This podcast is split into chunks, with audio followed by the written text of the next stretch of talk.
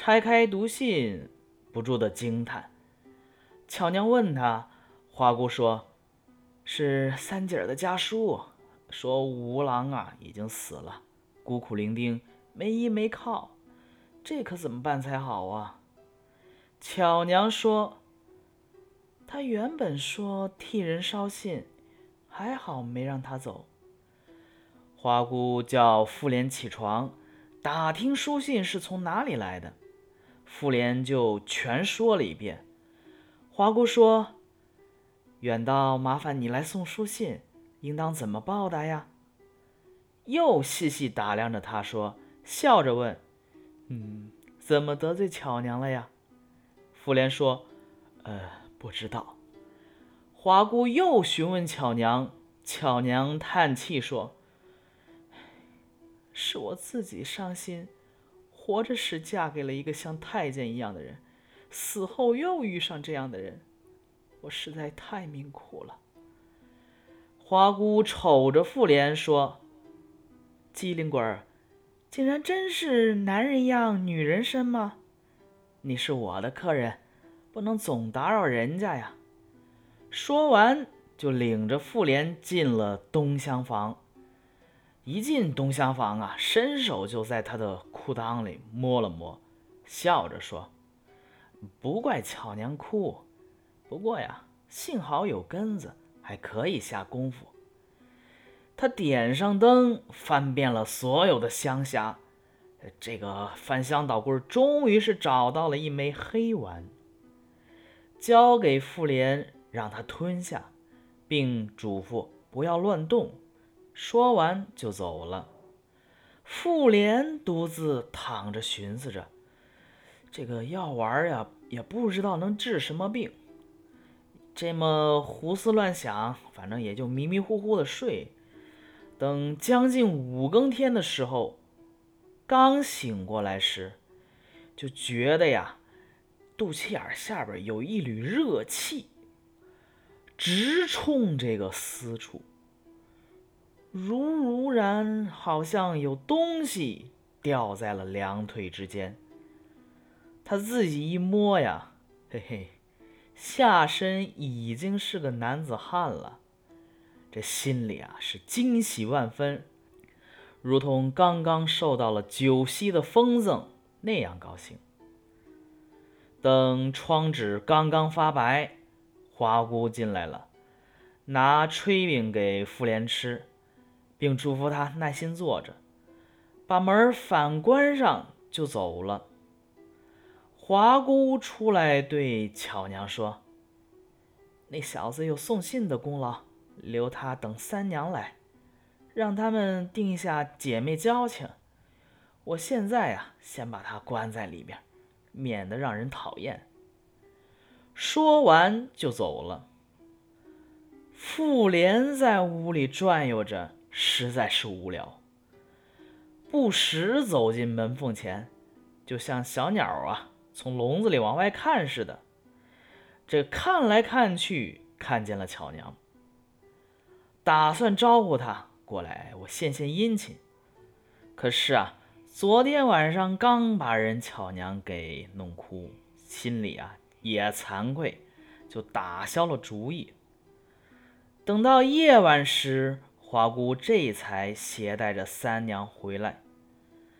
他打开门说：“闷死郎君了，三娘赶忙过来拜谢。”妇联啊，就看到路上遇到的那个人啊，磨磨蹭蹭进了屋，向妇联行礼。华姑叫他们以兄妹相称，巧娘笑着说：“姐妹相称也可以呀。”大家一起到了堂屋，围坐着喝酒。喝酒当中，巧娘开玩笑的问：“太监也对美人动心吗？”妇联说：“，瘸子不忘系鞋，瞎眼人不忘记看呢。”说完呢，彼此都会心一笑。巧娘因为三娘路途劳顿，硬叫她去安排休息。华姑瞅瞅三娘，示意让她跟妇联一块走。这三娘能不明白什么意思吗？不由得羞红了脸，不动弹。花姑说：“这个男人实际上是个女的，有什么可怕的？”说着就催促两人一块儿走，又私下嘱咐妇联说：“暗地里你是我女婿，表面上装成我儿子，这不就行了？”妇联很高兴。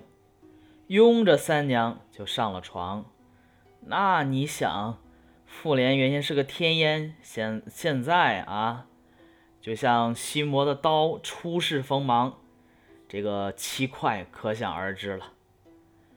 完事儿以后呢，妇联在枕边问：“呃，巧娘是什么人呢？”三娘说：“她是鬼，才貌双全。”却命运不济，嫁给毛家小儿子。那小子有缺陷，十八岁了还不能行房事，因此巧娘郁郁不乐，含恨而死。妇联听到这儿吃了一惊，疑心呐，三娘也是鬼。三娘一看他这样，心里也明白，就说：“实话告诉你吧，我不是鬼，我是狐狸。”巧娘独居无伴，我母子又无家，就借她的屋子居住而已。妇联听完惊诧不已。三娘说：“不用害怕，虽然是鬼狐，但我们也并非要祸害于你。”从此啊，两人是每天一起吃喝笑谈。妇联虽然知道巧娘不是人，但心里啊。也喜欢她娟秀美好，只是遗憾呢，自己没有机会讨好人家。但妇联呢，宽和而有教养，又善于说笑话，很是得巧娘的怜爱。一天，华家母女出门，把妇联锁在屋里。妇联感到烦闷，绕着屋子，隔着门扉呼叫巧娘。巧娘听见了，叫丫鬟开门，试了好几把钥匙才打开。妇联靠近巧娘耳边，请求同她单独待一会儿。巧娘就把丫鬟打发走了。妇联搂着巧娘就倒在床上，紧紧依偎着她。巧娘现在还把她当女儿身呢。